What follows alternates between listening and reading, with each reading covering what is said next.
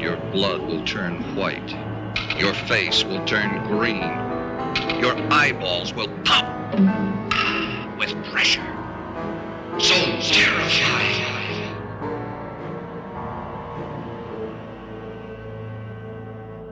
Es atmet, es blutet, es pflanzt sich fort.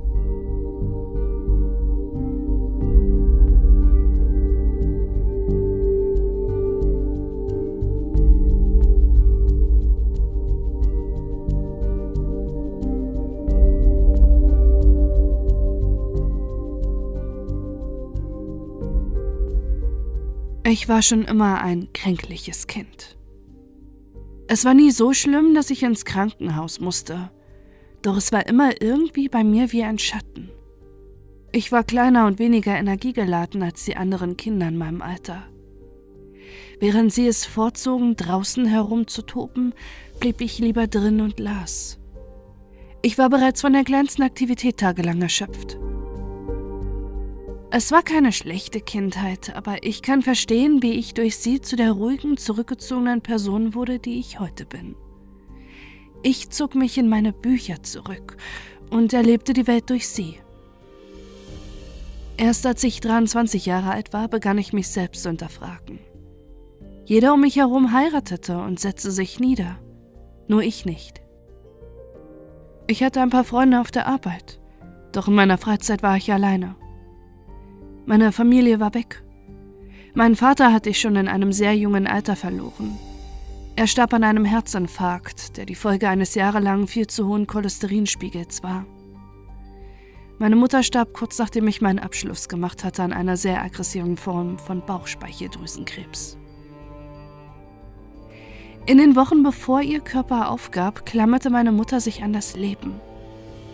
Ich kann mich noch klar an das letzte Mal erinnern, als ich bei ihr war. Sie bestand nur noch aus Haut und Knochen. Ihre Augen glänzten und wirkten fiebrig, und ihre Haut war vergilbt wie die Seiten eines alten Buches. Die Medikamente, die sie ihr gaben, um ihren letzten Momente zu erleichtern, raubten ihr die Fähigkeit, klare letzte Worte zu finden. Sie starrte mich einfach mit ihren glasigen Augen an, als ihr Ende kam. Ich hielt ihre Hand, doch es wirkte, als wäre sie gar nicht mehr da. Ich sagte ihr, dass ich sie liebte, aber sie antwortete nicht. Sie schloss einfach nur die Augen und ließ alles hinter sich. Ich entschied, dass es an der Zeit für mich war, das Gleiche zu tun.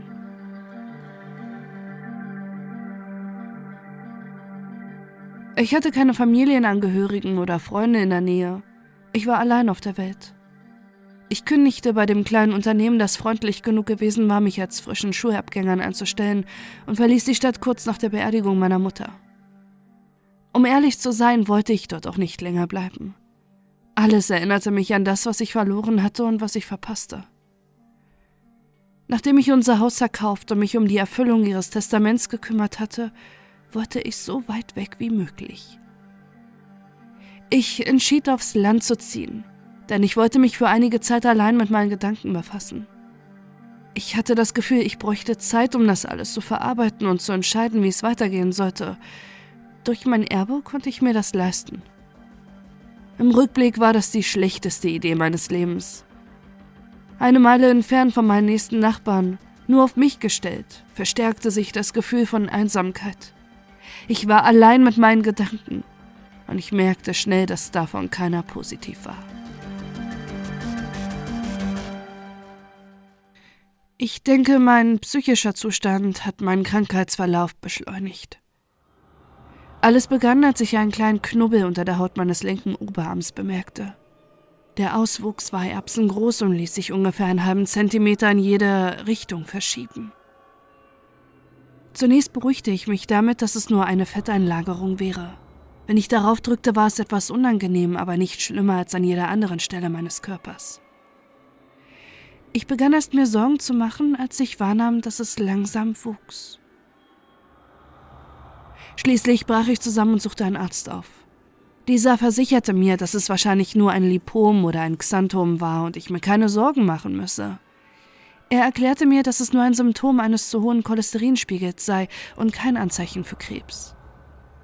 Außerdem beruhigte er mich, indem er sagte, dass die Krankengeschichte meiner Familie und die Genetik mir zwar nicht in die Karten spielten, doch das bedeutete nicht zwangsläufig, dass ich kein langes und gesundes Leben haben konnte. Ich war aber immer noch so unsicher wegen des Knotens, dass ich ihn um eine Biopsie bat. Er argumentierte, dass es dafür keinen Anlass gab, da es völlig harmlos wäre. Dass die Masse unter meiner Haut beweglich war, sprach dafür, dass sie verkapselt und gutartig war. Er sagte außerdem, dass seine Probe nur bestätigen würde, was wir bereits wüssten und mich ca. 400 Dollar kosten würde. Deshalb riet er mir, weniger rotes Fleisch zu essen und mich erneut vorzustellen, wenn ich eine Veränderung des Lipoms bemerken sollte. Ich bedankte mich und verließ das Krankenhaus beruhigter als zuvor. Diese Gewissheit hielt ungefähr einen Monat an.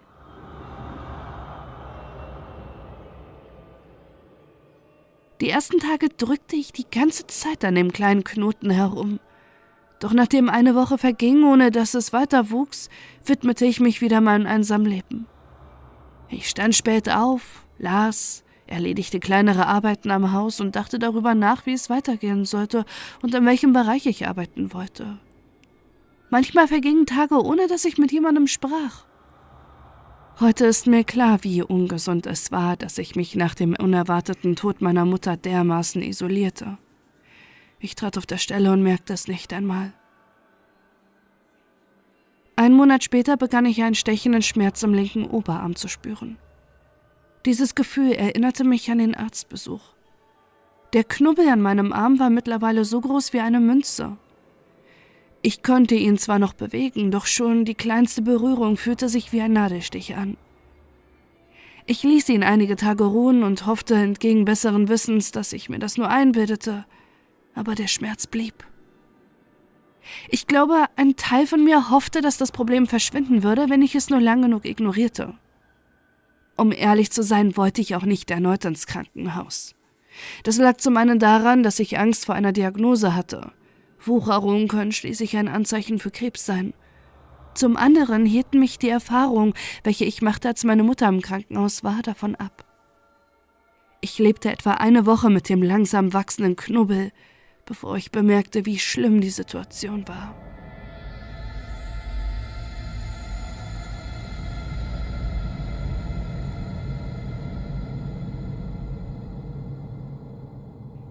Erst als ich eines Nachts durch einen stechenden Schmerz im Arm aufwachte, entschied ich einen neuen Termin beim Arzt zu machen. Ich rollte aus meinem Bett und ging ins Badezimmer, um meinen Arm anzusehen. Ich nahm an, dass ich auf meinem Arm gelegen hatte oder gegen etwas gestoßen war und das die Schmerzen verursachte. Doch als ich das Licht einschaltete, sah ich etwas verkrustetes Blut an meinem Arm. Ich nahm eine Dusche, um den drei Zentimeter großen Blutfleck abzuwaschen und machte eine überraschende Entdeckung. Ein Fingernagel steckte in meinem Arm. Zuerst dachte ich, dass ich mich im Schlaf herumgewälzt und den abgeschnittenen Teil eines alten Zehennagels in meinem Oberarm gedrückt hatte. Doch als ich daran zog, verspürte ich einen plötzlichen reißenden Schmerz, welcher mich nach Luft schnappen ließ. Es fühlte sich an, als hätte ich an einem Nervende gezogen. Ich wusch die Stelle ab und untersuchte sie. Der Nagel schien vielmehr aus der Haut zu kommen, als nur in ihr zu stecken. Als ich das Lipom unter Schmerzen bewegte, bewegte sich der Nagel ebenfalls und zog sich weiter an meine Haut zurück, als ob er mit dem Knoten verbunden wäre. Ich entschied sofort am nächsten Morgen den Doktor aufzusuchen.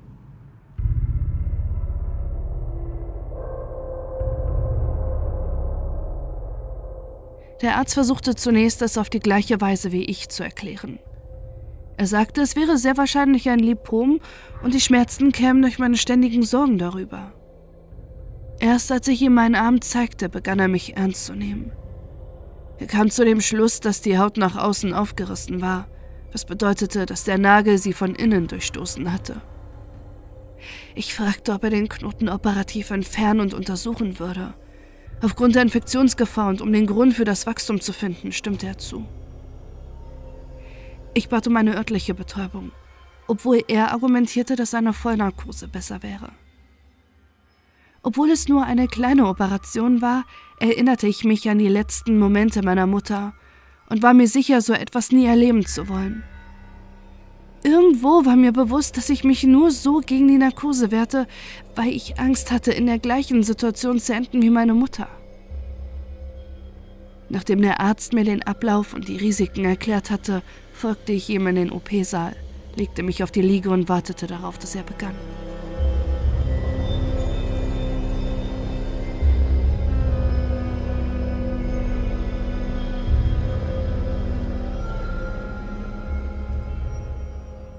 Ich bemühte mich wegzusehen, während er operierte. Ich hatte die Vorstellung, dass ich auf die offene Wunde niesen oder ohnmächtig werden würde, wenn ich hinsah. Gegen Ende der OP hatte ich genug Mut gesammelt, um hinzuschauen. Ich blickte nach oben in einen Spiegel und sah, dass gut drei Zentimeter Haut weggeklappt waren. Darunter lag eine rote Masse. Es sah nicht halb so seltsam oder widerlich aus, wie ich angenommen hatte, vielmehr klinisch und sauber. Er legte ein Instrument in eine Schale und verkündete. Ich denke, ich habe es. Dann mal schauen, was. Ich hörte, wie er die große Panzette fallen ließ, als ob er sich vor etwas erschrocken hatte. Ich wollte mich umdrehen, um etwas sehen zu können, doch er sagte, dass ich still liegen bleiben müsse, bis er die Wunde zugenäht und desinfiziert hätte. Er versicherte mir, dass es keinen Grund gab, besorgt zu sein, da ihm das Instrument nur aus der Hand gerutscht war. Ich wartete quälende zehn Minuten der Unsicherheit ab, in denen er die Wunde nähte und desinfizierte. Als er fertig war, setzte ich mich auf und schaute mir an, was er in die Schale gelegt hatte. Es war eine gräuliche Masse, von der Form und Größe einer missglückten Murmel. Trotz des antiseptischen Geruchs des Krankenhauses konnte ich den Geruch von vergammeltem Fleisch wahrnehmen.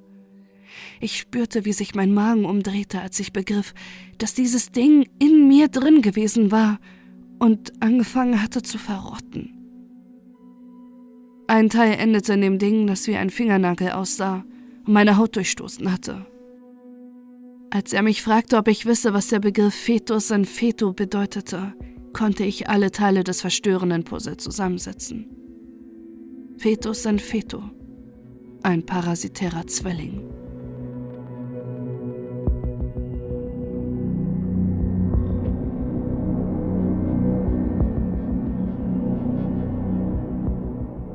Wir gingen zurück ins Untersuchungszimmer, wo der Arzt mir erklärte, was er dachte, während er mich komplett untersuchte. Er meinte, dass ich ganz am Anfang einen Zwilling hatte, diesen jedoch im Laufe der Entwicklung absorbiert haben musste. Sehr wahrscheinlich hatte er Nährstoffe abgezweigt, was meine Antriebslosigkeit und kümmerliche Statur im Kindesalter erklärte. Er nahm an, dass die Masse im Laufe der Jahre von meinem Körper absorbiert wurde und vermutlich nichts mehr übrig war, außer dem kleinen Teil, welchen wir gerade entfernt hatten. Doch während er meinen Rücken abtastete, versteinerte sein Gesichtsausdruck.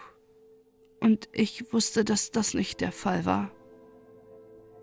Der Doktor erklärte, dass er etwas über meiner rechten Niere gespürt hatte und eine Operation notwendig war, um abzuklären, was es genau wäre. Er sagte, dass es wichtig sei, die Operation schnellstmöglich durchzuführen. Ich stimmte zu und er gab zu bedenken, dass ich für die OP eine Vollnarkose benötigen würde. Nun war ich gezwungen, meine größte Angst zu überwinden. Ich würde genauso sediert werden wie meine Mutter. Ich versuchte mich aus der Sache herauszureden, doch der Arzt sagte, dass es eine lebensbedrohliche Situation sei. Schließlich gab ich nach und stimmte zu.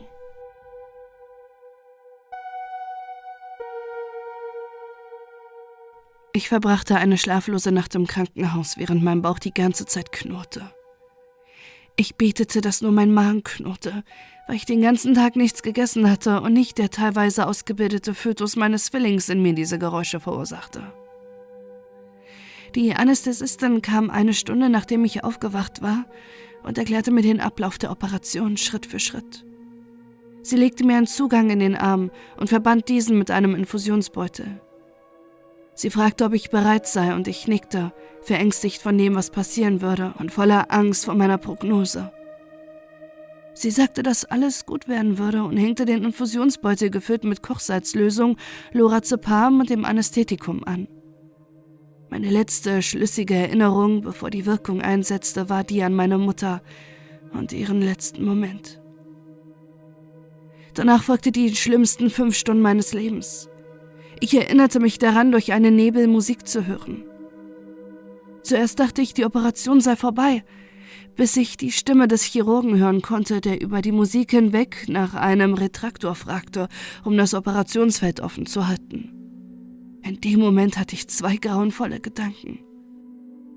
Der erste war, dass Anaconda von Nicki Minaj eines der unangenehmsten Lieder war, um es während einer Operation zu hören. Der zweite, dass ich während der Prozedur bei Bewusstsein sein würde. Meine Augenlider waren zugeklebt, weshalb ich nicht sehen konnte aber ich hörte alles. Während ich dort lag, unfähig zu einer Regung und den barschen Refrain von Ex Gone Give It To Ya von DMX hörte, fragte der Chirurg, ob das, was er sah, wirklich das war, aus dem die Wucherung bestand. Ich hörte, wie eine der OP-Assistentinnen wirkte, als sie das entfernte Material in eine Nierenschale legte. Sie entschuldigte sich und jemand machte einen Witz darüber, dass sie nicht gut mit haarigen Situationen umgehen konnte. Die Leute um ihn herum stöhnten über den Witz, welchen ich erst verstehen würde, wenn sie mir zeigten, was sie entfernt hatten. Ich war fünf Stunden im OP, bei vollem Bewusstsein und gelähmt. Zum Glück fühlte ich nichts, doch ich hörte jeden Witz, Stoß und etwas Tratsch. Ich hörte es brutzeln, als Bowie, den Namen habe ich später nachgeschlagen, schnitt und die Einschnitte kauterisierte. Diese 300 Minuten waren die qualvollsten Momente meines Lebens. Ich hatte das Gefühl, ich würde eine Ewigkeit auf diesem Tisch liegen, während ich Musik, Witze und die Geräusche meiner eigenen Operation hörte. Das Schlimmste war, dass ich nicht sah, was sie taten und mir deswegen vorstellen musste, was mit mir passierte.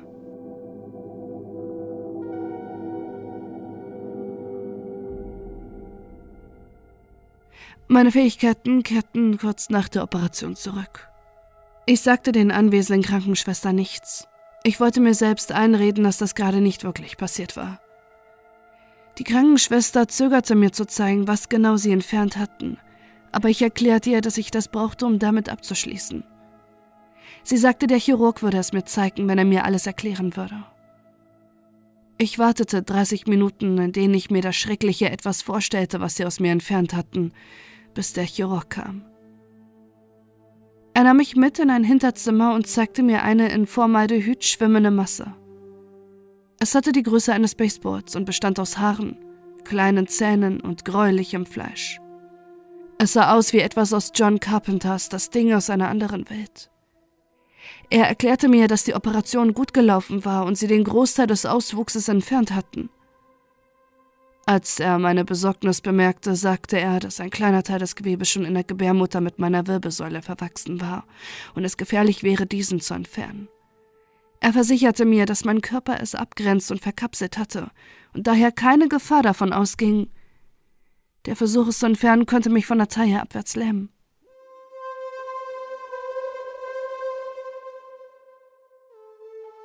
Ich dankte ihm und erholte mich einige Tage im Krankenhaus, bis ich entlassen werden konnte.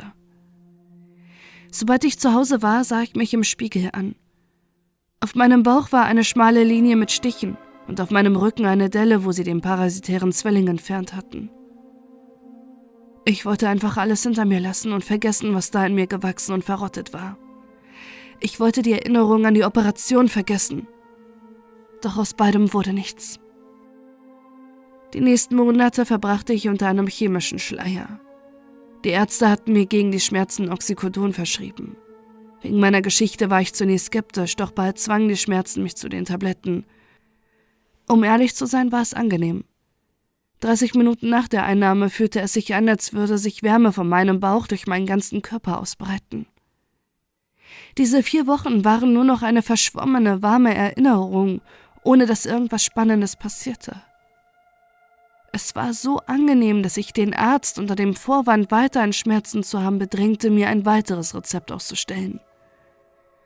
Ungefähr zwei Wochen nachdem ich diese aufgebraucht hatte, begannen seltsame Dinge zu geschehen. Anfangs nahm ich an, dass mein gesteigertes Hungergefühl nur ein Anzeichen dafür war, dass ich mich von der Operation und dem Monat auf Opiaten, welche den Appetit unterdrückten, erholte. Doch ich aß mehr als gewöhnlich. Normalerweise kochte ich mir etwas, setzte mich dann mit einem Buch hin und während ich mich in den Seiten verlor, aß ich. Manchmal las ich einige Kapitel, bis ich begriff, dass ich mehrere Teller leer gegessen hatte. Doch ich machte mir keine Gedanken darüber.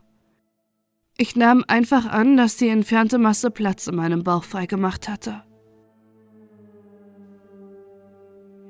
Die Bauchschmerzen waren schwieriger klein zu reden. Als ich schließlich unter den Schmerzen zusammenbrach, ging ich erneut zum Arzt. Er tastete meinen Bauch ab und wir unterhielten uns eine Weile, bevor er mir sagte, dass es wahrscheinlich eine Nebenwirkung der Opiate war. Der Doktor sagte, dass es normal wäre, dass bei anhaltendem Konsum Übelkeit, Unwohlsein und manchmal sogar Anhedonie auftraten. Sein Blick implizierte, dass er erwartete, dass ich um ein weiteres Rezept bitten würde. Das hatte ich ehrlich gesagt auch vor, aber seine Andeutungen reichten aus, um mich davon abzuhalten. Ich stimmte seiner Erklärung zu und ging, ohne ihm mein Unwohlsein genau zu erklären. Das Unwohlsein blieb für mehrere Wochen, bis ich es nicht mehr aushielt. Ich wachte mitten in der Nacht auf und schrie in Höllenqualen. In meiner Seite spürte ich einen stechenden Schmerz. Schlaftrunken und verwirrt kam ich zu dem Schluss, ich wurde niedergestochen. Auf der Suche nach irgendeinem Anzeichen für einen Eindringling sah ich mich panisch um, aber da war nichts. Ich schleppte mich ins Bad, um mir die schmerzhafte Stelle genauer anzusehen. Plötzlich wünschte ich mir, dass es nur eine Stichwunde wäre, doch stattdessen fehlte an meinem Rücken ein Stück Haut in der Größe einer 50-Cent-Münze. Ich war gebissen worden. Daran gab es anhand der Wunde gar keinen Zweifel. Ich konnte genau sehen, wo Zähne über meine Haut geschabt und sie zerrissen hatten. Es war, als wäre die Haut zusammengekniffen und dann durch dieses zerfetzte Loch in mein Inneres gerissen worden. Ich versuchte die bildhafte Erinnerung an den Knoten, den sie aus mir entfernt hatten, zu verdrängen. Es war eine Mischung aus Haaren, gräulichem Fleisch und Zähnen.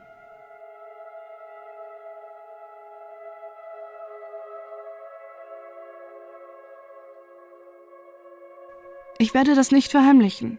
Ich hatte einen kompletten Nervenzusammenbruch, als ich die Punkte miteinander verband. Ich krümmte mich in fötaler Haltung auf den Boden und begann unkontrolliert zu schluchzen. Das war zu viel. Ein wiederkehrender Gedanke schwebte immer wieder in meinem Kopf herum, so ähnlich wie Schmetterlinge im Bauch. Warum ich? Ich bekam auf den kalten Fliesen meines Badezimmerbodens eine Panikattacke. Warum ich? Ich fing an zu hyperventilieren und konnte kaum noch atmen. Warum ich? Ich glaubte, an diesem Punkt bin ich verrückt geworden. Denn das nächste, was ich hörte, war. Das wird schon wieder. Wir werden schon wieder.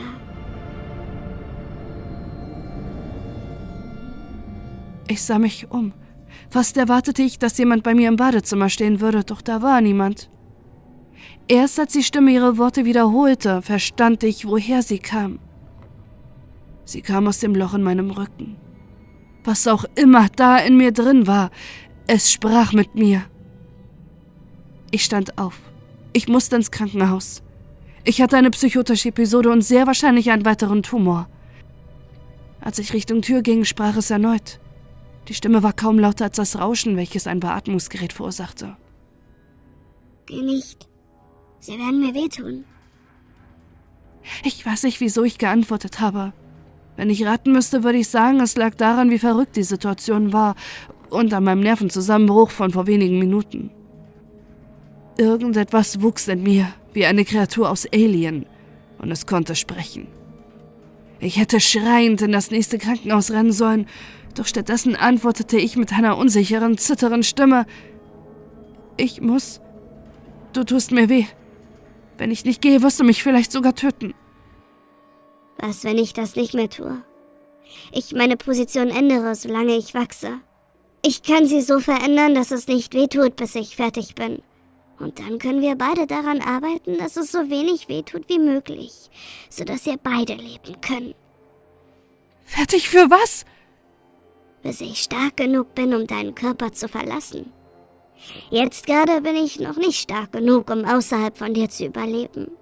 Du musst mich nur noch ein paar Monate in dir tragen. Bitte. Im Krankenhaus werden sie mich töten. Bruder, ich kann dein Freund sein. Ich will bei dir sein. Ich will nicht, dass du einsam bist. Bitte töte mich nicht.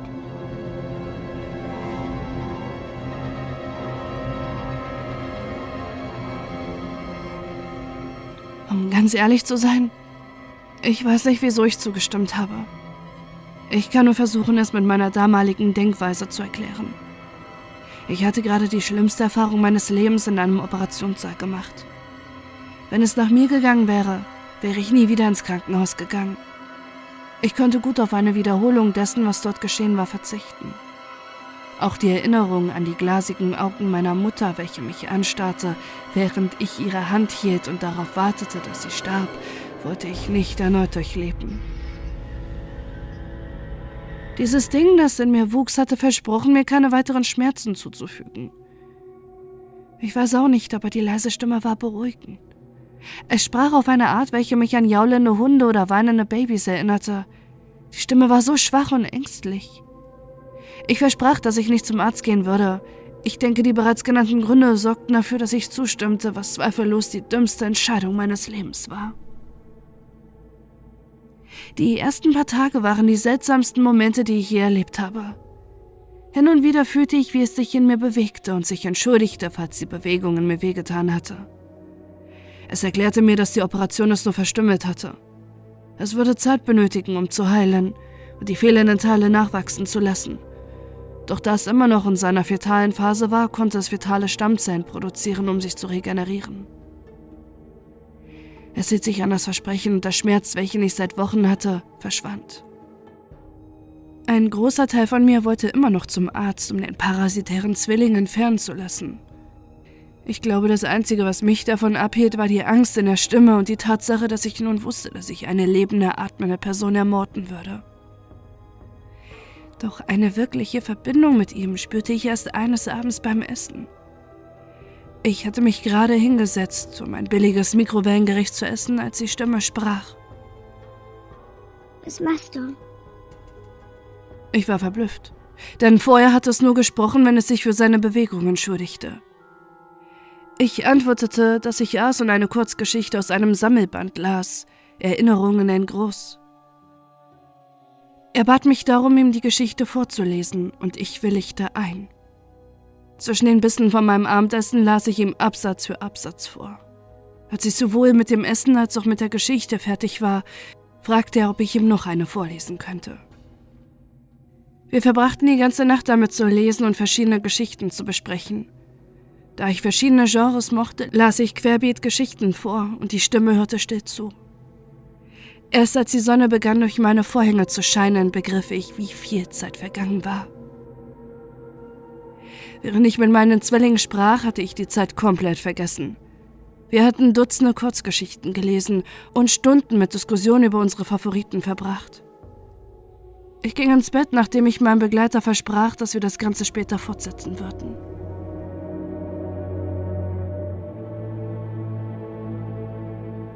Das wurde ein fester Bestandteil unseres Lebens. Manchmal sprach die Stimme mit mir, während ich Hausarbeiten erledigte oder kochte.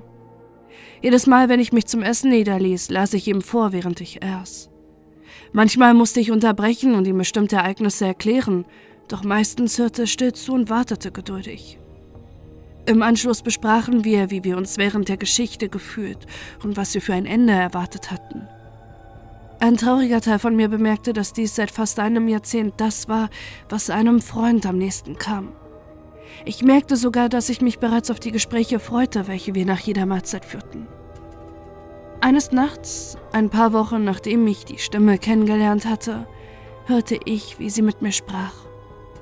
Ich nehme an, dass es dachte, ich würde schlafen, als es diese Worte aussprach. Ich hatte tatsächlich geschlafen, bis ich spürte, wie es sich in mir bewegte. Diese Bewegung, welche mich früher beunruhigt hätten, erinnerte mich nun daran, wie sich Babys im Bauch ihrer Mutter bewegten. Die Stimme bewegte sich in mir und begann zu sprechen. Bald bin ich bei dir. Bald kann ich dich mit meiner eigenen Hand berühren. Bald. Du wirst mich lieben. All die Jahre war ich einsam. Niemand, mit dem ich reden konnte. Ich konnte die Welt nur durch dich erleben. Jetzt will ich die Welt mit dir erleben. Ich will die Sonne auf meiner Haut spüren und den Wind in meinem Haar. Ich will bei dir sein.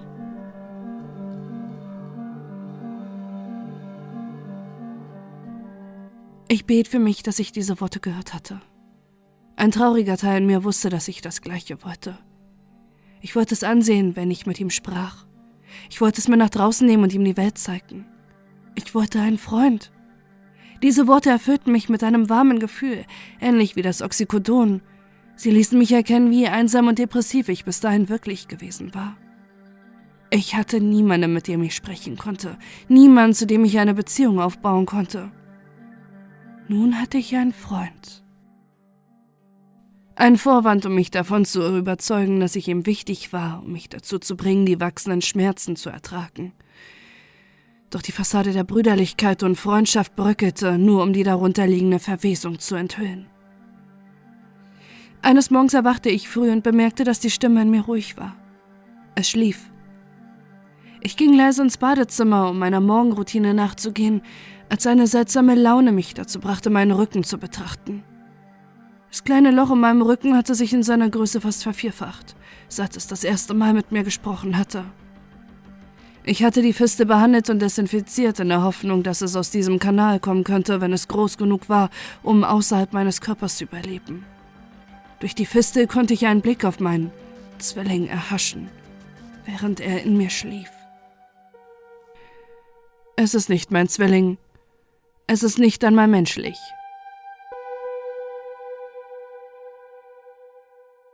Es hat mehrere Augen in seinem Gesicht, welches mehr wie das einer Fliege wirkte als das eines Menschen. Es entwickelte sich immer noch, und von den ca. 30 Löchern in seinem Gesicht waren nur ein Dutzend mit Augen gefüllt. Seine Haut ist brüchig, marmoriert und grau wie verrottetes Schweinefleisch, in welchem es vom Maden wimmelte, mit kleinen haarähnlichen Flimmerhärchen, welche aus seinem Körper hervorbrachen.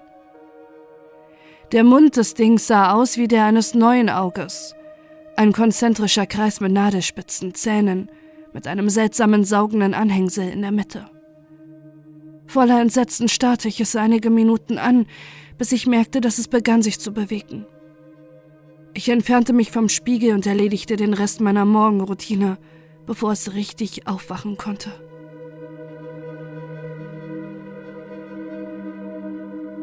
Ich verließ das Badezimmer mit dem Wissen, dass ich diesem Ding nicht trauen durfte.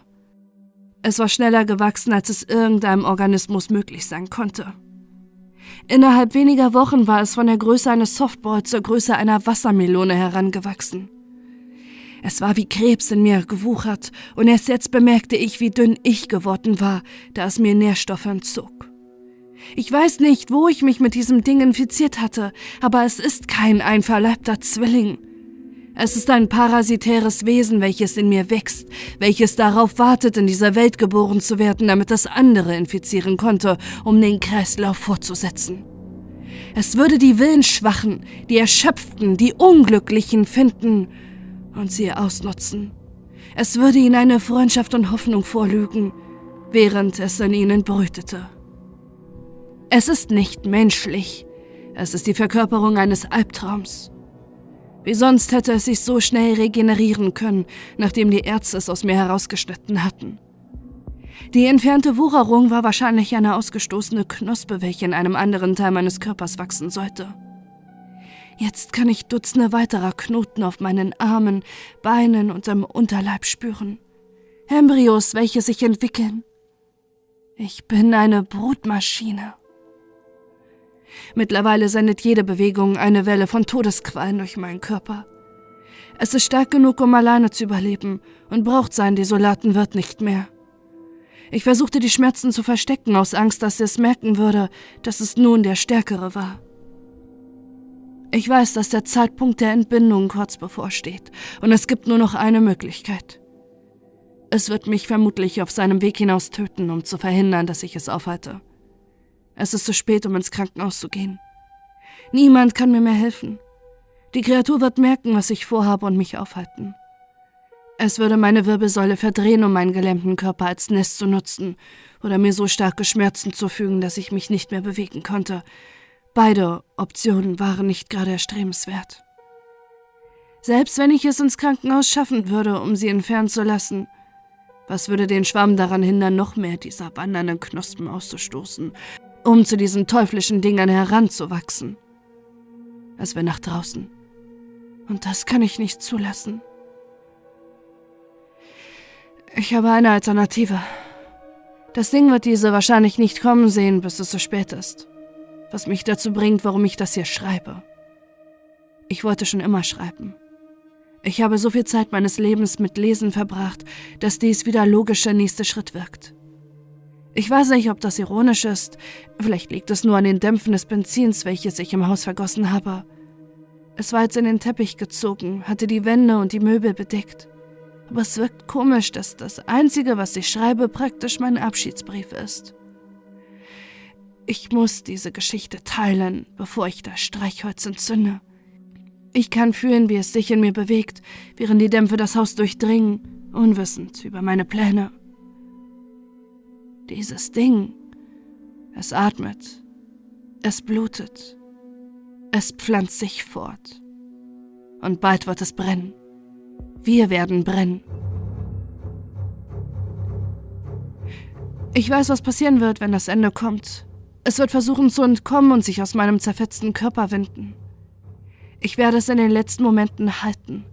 Vermutlich wird es meine Wirbelsäule wie einen toten Ast auseinanderbrechen und mich von der Taille abwärts lähmen. Meine Beine werden jedoch egal sein. Ich habe nicht vorzufliehen. Es wird schreien, vor Wut kochen und kreischen, während die Flammen um uns herum knistern und fauchen. Ich werde an sein schreckliches Gesicht sehen und ich werde lächeln. Auch wenn es nur ein heimtückisches Stück Fleisch ist, es ist immer noch mein einziger Freund auf der Welt. Während die Flammen nach uns lecken, werde ich es an mich pressen und Plattitüden in seinen missgestatteten Ohren flüstern. Ich werde ihm erzählen, wie einsam ich war, seit meine Mutter starb. Ich werde ihm sagen, wie froh ich war, endlich einen wahren Freund zu haben, welcher mich verstand. Während wir zusammen brennen, werde ich ihm erzählen, wie sehr ich ihn liebe.